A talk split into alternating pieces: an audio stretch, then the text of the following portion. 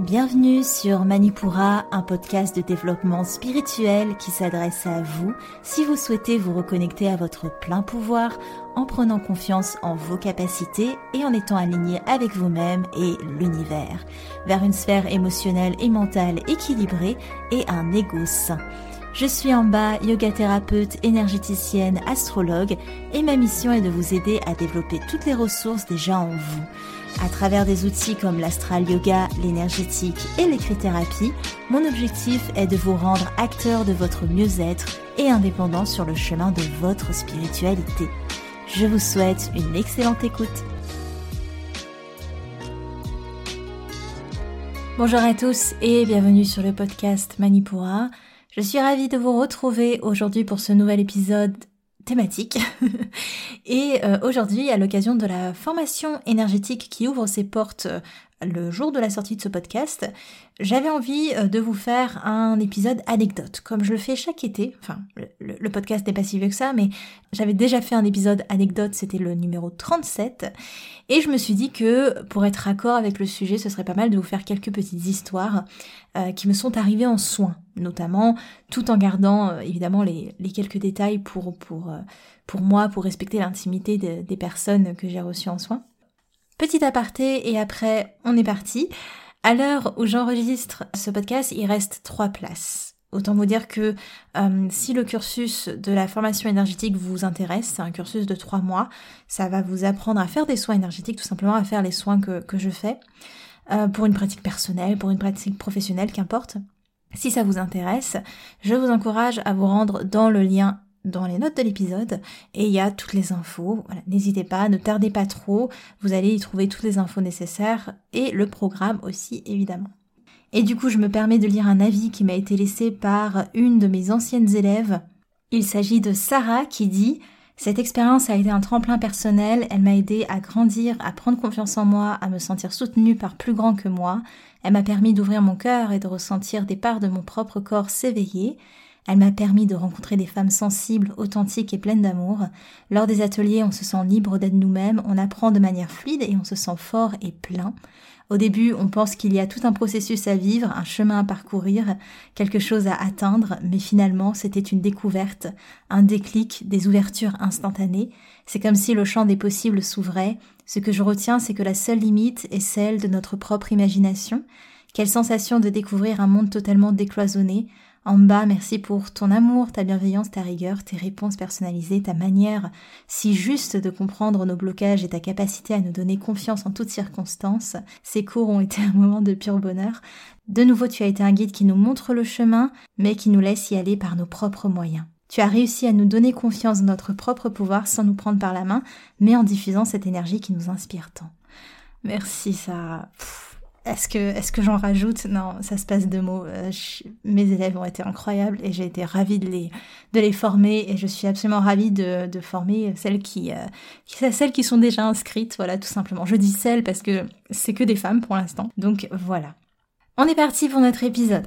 Alors, en soins, déjà, ce qu'il faut savoir, c'est qu'il y a une, en énergétique de manière générale, il y a une multiplicité des soins énergétiques. C'est-à-dire que aucun soin ne se passe pareil. Il y a vraiment toujours quelque chose de différent. Chaque soin est unique et c'est ce qui fait, à mon sens, qu'on ne se lasse vraiment jamais d'en faire.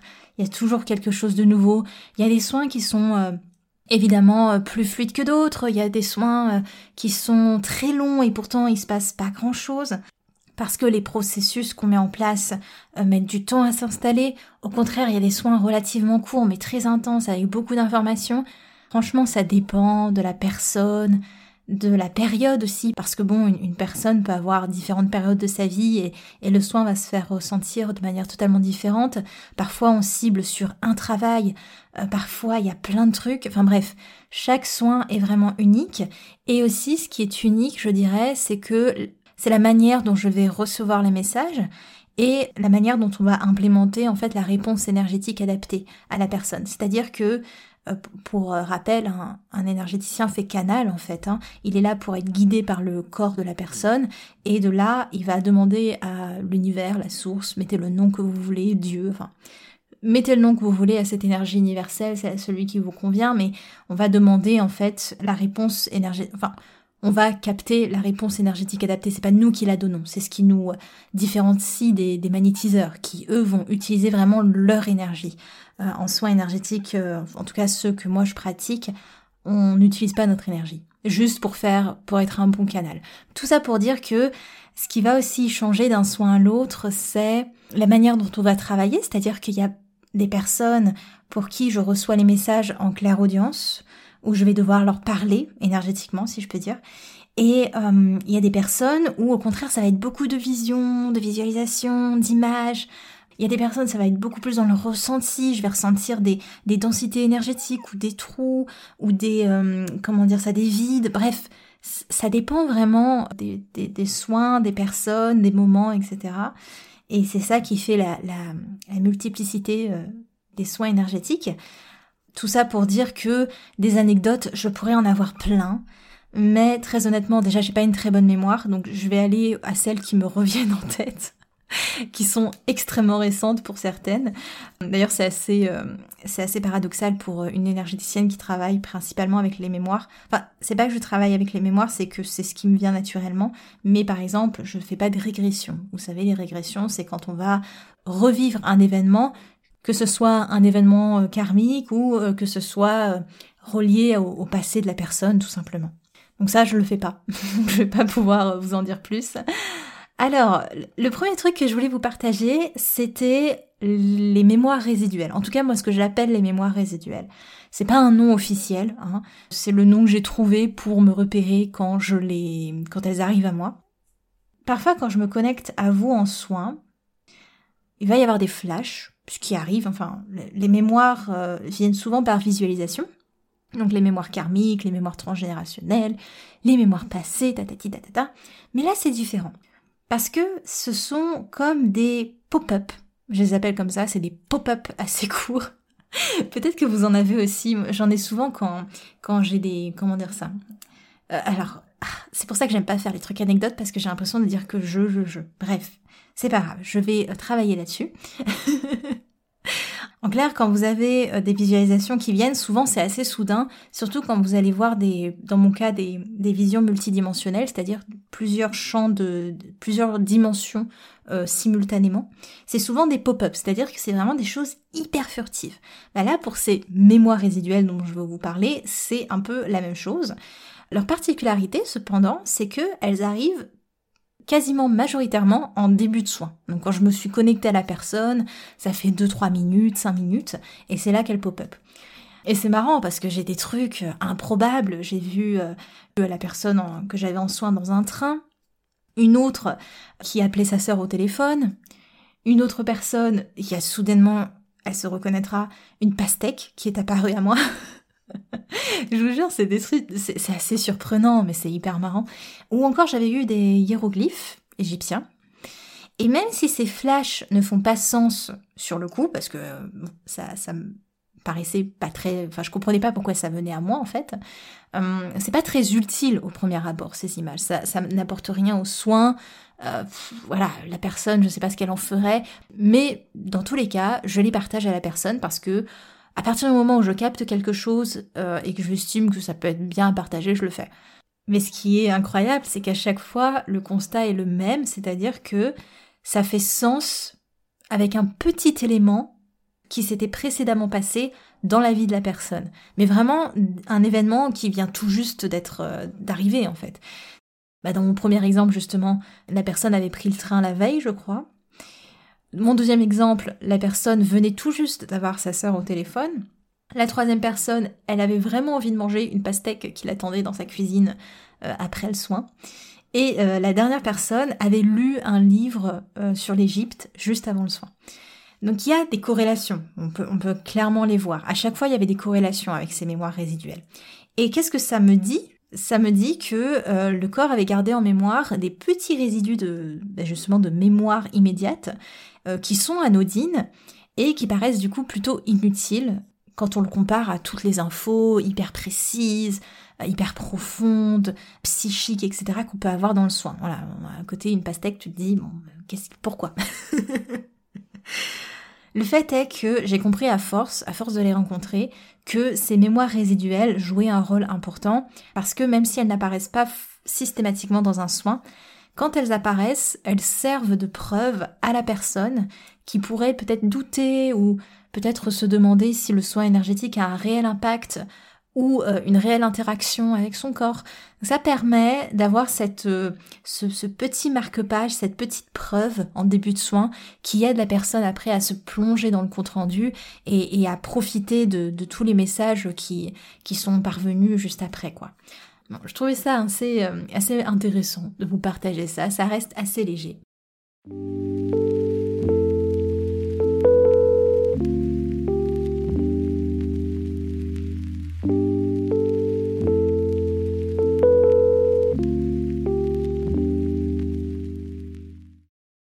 Est parti pour euh, une deuxième anecdote. Donc là, on n'est plus sur des anecdotes.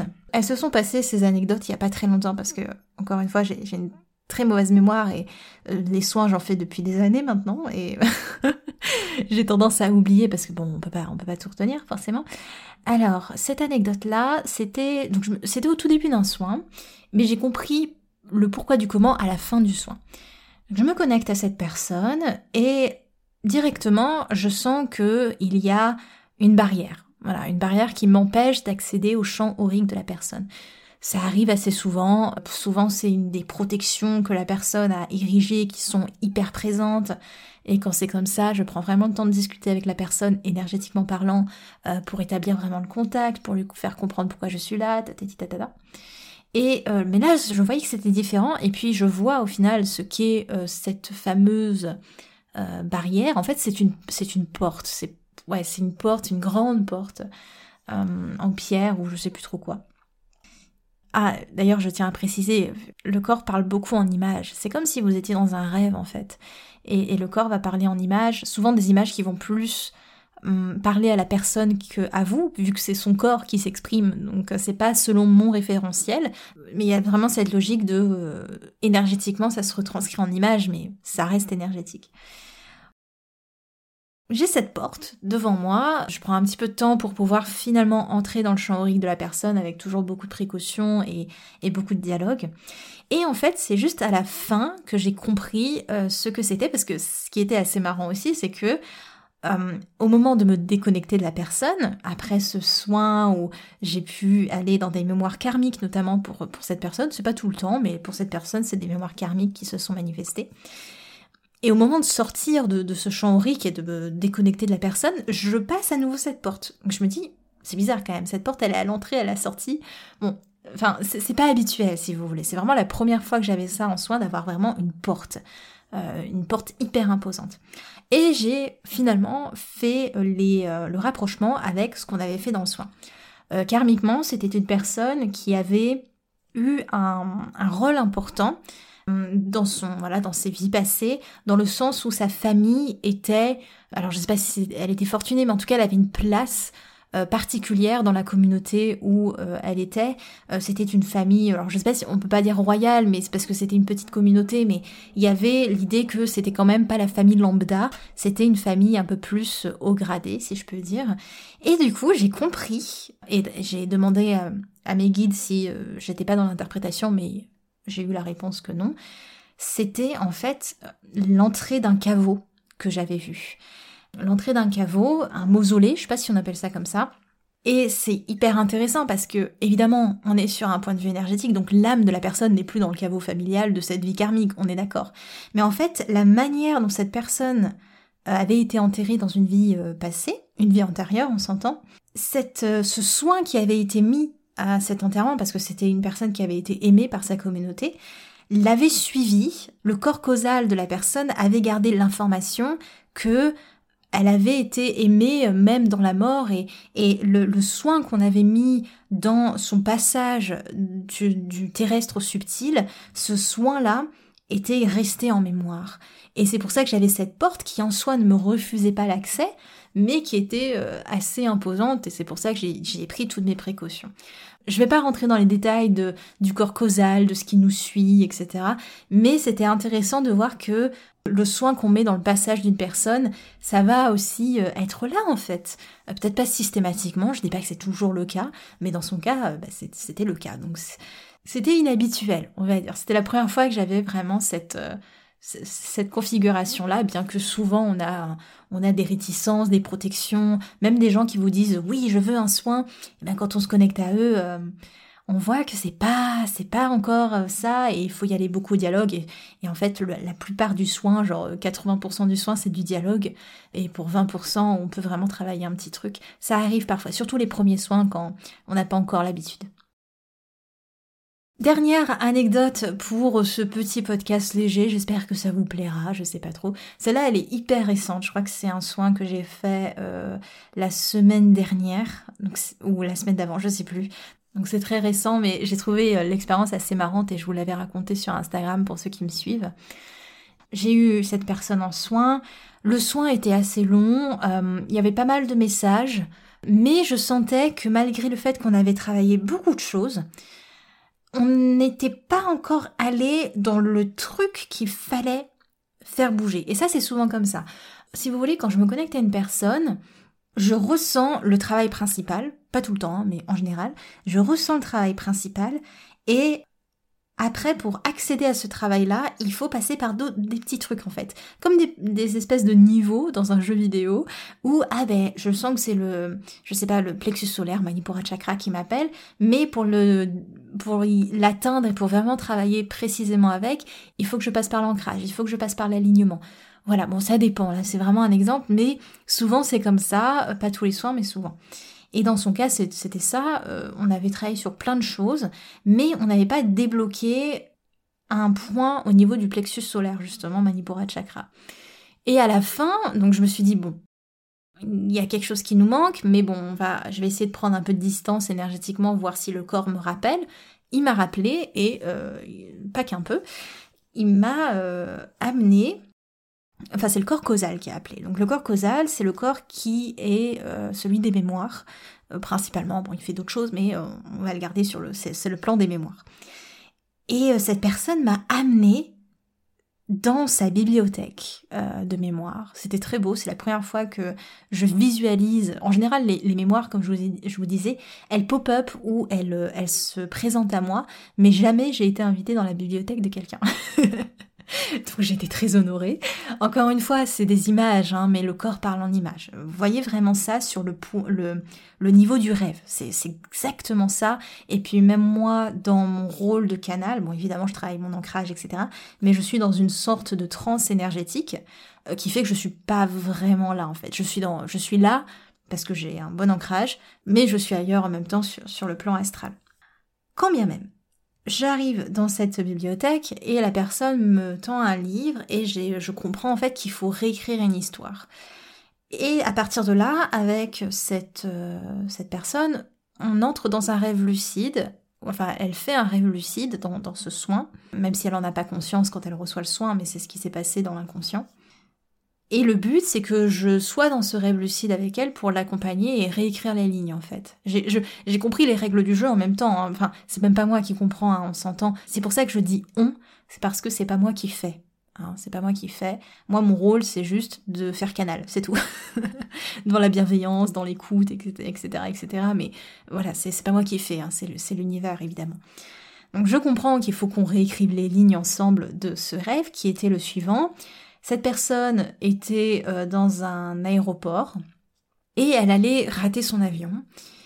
Et elle se dépêche, mais elle est accaparée, enfin son regard est appelé par euh, les vitrines des magasins que vous avez euh, parfois dans, les aéroports. Donc il y a ces vitrines, hein, avec vous avez une vitre avec des, des, belles choses, comme des mannequins avec des tenues, avec une robe notamment. Et cette personne regardait cette vitrine, mais elle allait rater son avion, donc elle se dépêche. Mais au moment de progresser dans, le couloir qui l'amènerait à cet embarquement, s'érige un mur infranchissable. Et là, je comprends qu'il va falloir réécrire les lignes. Donc déjà, de comprendre, donc on a fait un rewind, une, un retour en arrière pour réécrire. Quand elle est arrivée à ces vitrines, il y avait cette idée en fait que on lui avait fait miroiter en quelque sorte une manière de vivre ou euh, une vision, un habit presque à porter en fait. Hein. Et elle voulait atteindre cet idéal qu'on lui propose, qu'on lui proposait, mais il y avait quand même cette vitre qui la sépare de, cet idéal, donc elle ne peut pas l'atteindre. Dans tous les cas, elle ne peut pas l'atteindre. Ça va rester une projection euh, qu'on lui donne de ce qui devrait être. On a fait comprendre au corps que la réponse n'était pas dans ces vitrines-là, et euh, en continuant sur ce chemin, je l'ai aidé à désinguer euh, ce mur qui se dressait sur le couloir pour l'embarquement. c'est puissant, hein, les soins énergétiques. Hein. On désingue des murs. Hein. non, mais comprenez qu'on est sur le niveau du rêve lucide, encore une fois. Et tout ça, c'est l'idée que, évidemment, l'avion représentait sa capacité à elle de de s'envoler de ses propres ailes, de prendre le large, d'aller à la découverte d'elle-même, de s'explorer. Voilà, c'était tout ça en fait. C'était de, commencer son propre voyage avec ses propres ses propres règles. C'est tout ça et on est à ce niveau de rêve lucide, on parle à l'inconscient donc on parle beaucoup en images pour aider. Donc on a désingué ce mur et elle peut finalement progresser pour aller euh, faire euh, vers cet avion. Et de là, les peurs arrivent parce que évidemment l'inconscient, il bloque une image parce qu'il y a des peurs. La première peur qui est arrivée, c'était son corps qui me disait mais mon dieu mais il va falloir que je conduise l'avion là. Pas que je pilote. Non. Il va pas falloir que tu pilotes. Tout va bien se passer. C'est l'univers qui pilote. Donc on si vous voulez on fait un travail sur les croyances pendant le soin. Donc je lui parle je lui dis euh, enfin c'est pas moi qui parle encore une fois mais ça passe à travers moi c'est important de le dire parce qu'il faut vraiment garder cette posture d'humilité. C'est pas nous qui faisons en tant qu'énergéticien. En tout cas, quand vous n'êtes pas magnétiseur, quand vous travaillez avec une énergie, et dans mon cas, c'est l'énergie universelle, c'est pas nous qui faisons, voilà. Alors on reprogramme euh, ces, fameuses croyances de euh, mais mon Dieu, euh, je, serais pas capable en fait de, conduire, enfin de piloter ce gros engin, ça va être compliqué. Enfin je je peux pas prendre mes, je peux, je peux pas m'envoler par moi-même en fait. J'ai peur de cette responsabilité là. Est-ce que je vais pas me perdre? Enfin bref, tout, tout ce, ces genres de, croyances qui arrivent. Et je lui ai bien dit que c'est pas toi qui pilotes, c'est l'univers. Toi, tout ce que tu as à faire, c'est d'avoir la volonté d'être passagère et euh, la volonté euh, et le libre arbitre évidemment de, t'y lancer en fait. Mais à partir de là, c'est l'univers qui pilote et c'est toi qui choisis la destination ou c'est toi qui choisis le voyage, tout simplement. Donc ça, c'était intéressant comme première peur. Bon, je vous fais un résumé, hein, on est d'accord. Ah, et j'ai oublié ce détail aussi, c'est que il a fallu aussi lui créer cette carte d'embarquement, euh, une carte d'embarquement qu'elle n'avait pas, parce qu'elle pensait ne pas avoir les cartes en main pour commencer ce voyage. Et à partir de là, on a bien matérialisé cette carte d'embarquement. Et cette carte était euh, vierge au niveau de la destination. J'ai demandé à son corps, enfin j'ai suggéré à son corps d'écrire la prochaine étape. Pas la destination, mais la prochaine étape, parce que c'est ça qui importe au final. Donc ça c'était fait, il y avait besoin de cette guidance-là, et c'est tout à fait humain. Et enfin, une dernière peur qui s'est érigée avant qu'on puisse euh, résoudre ce rêve lucide, c'était, euh, vous savez, les fameuses... Ça, me fait rire parce que ça paraît tellement perché, mais c'est vraiment ce qui s'est passé. Bref, euh, pour revenir à ça, il y avait ces, ces personnes, vous savez, qui checkent euh, les cartes d'embarquement avant de monter dans l'avion. Donc il y avait une peur vis-à-vis de ça, parce qu'elle se demandait si elle avait finalement le droit, l'autorisation, si c'était OK, un peu ce côté peut-être besoin d'un référent pour me dire que soit je suis sur la bonne voie, ou j'ai le droit de faire ça, etc. etc on a suggéré au corps à nouveau de se... Enfin, on a désingué avec beaucoup d'amour cette barrière qui se matérialisait par une personne d'autorité qui vérifierait si oui ou non elle était légitime à prendre ce voyage. Et à partir de là, on avait euh, désingué la dernière croyance et on a pu résoudre ce rêve lucide. Bon, ça m'a fait rire parce que évidemment tous les soins ne sont pas si imagés, mais vous avez des trucs parfois, mais moi j'hallucine quoi. Parfois vous avez des trucs un peu moins sympas, hein, mais là c'était euh, c'était hyper cool d'avoir travaillé main dans la main et vraiment euh, sur l'inconscient de cette personne à travers ce, rêve lucide là auquel elle m'avait invité.